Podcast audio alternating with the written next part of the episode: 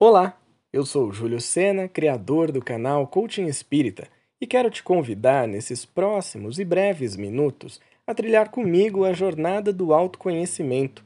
São reflexões espíritas baseadas em o Evangelho segundo o Espiritismo e aplicadas na vida cotidiana. Então, vem comigo nessa jornada?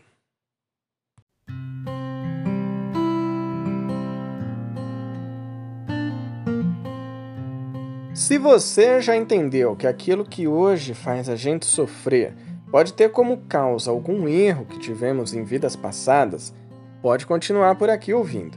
Mas se isso ainda não ficou claro para você, eu sugiro você ouvir os últimos três episódios primeiro, depois disso a gente conversa. A realidade é que ninguém gosta de sofrer, vamos combinar. E já deu para perceber que encarnar na Terra, que ainda é um mundo de provas e expiações, é uma experiência que tem vários momentos de sofrimento. É nessas horas que a gente se pergunta: por que eu? Por que comigo? Como ter uma vida mais leve, menos sofrida e dolorosa? Ó oh, céus, ó oh, vida! É quase uma novela mexicana da encarnação. Ainda bem que a gente encontrou o Espiritismo para nos explicar como ter resignação na hora de passar pelos perrengues dessa vida. Aceitar que aquilo que passamos hoje é uma consequência de uma escolha que nós fizemos no passado. Se causou sofrimento, a escolha foi ruim. Se causou alegria, a escolha foi boa. Mas nem sempre é tão simples quanto parece. É por isso que hoje a nossa reflexão sobre a jornada do autoconhecimento será compreender como temos encarado a nossa vida atualmente.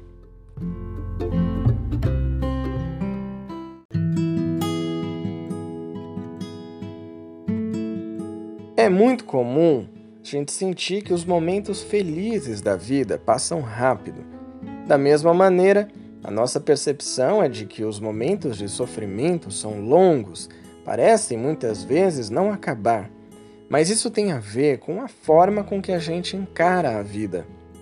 Hoje a minha pergunta para você é a seguinte: o quanto o conhecimento da vida espiritual tem te ajudado a desenvolver a sua resignação?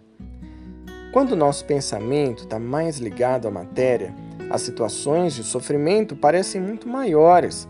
A nossa angústia e amargura não têm fim. São esses momentos que nos fazem acreditar que a duração do sofrimento vai ser uma coisa muito longa, até mesmo interminável. Mas se por outro lado a gente conseguir enxergar a vida terrena como algo breve em relação à vida eterna do espírito, então vai ser mais fácil perceber que esse momento difícil vai passar depressa. Quando a gente encara a nossa vida terrena, levando em conta o aspecto espiritual, a importância das coisas desse mundo diminui. Os nossos desejos, as nossas vontades começam a ser moderados. A posição que a gente ocupa se torna algo agradável e a inveja já não faz parte do nosso cotidiano mais.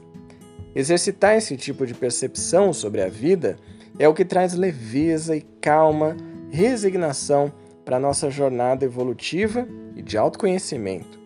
Então eu te pergunto mais uma vez: o quanto o conhecimento da vida espiritual tem te ajudado a desenvolver a resignação?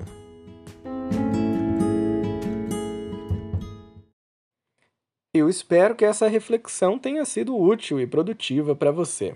Se quiser conhecer mais conteúdo sobre o Espiritismo com uma linguagem leve e atual, siga arroba Espírita no Instagram e se inscreva no canal Coaching Espírita no YouTube para mais vídeos e reflexões. Que Jesus nos inspire e nos fortaleça nessa jornada do autoconhecimento. Um grande abraço e até o próximo. Tchau!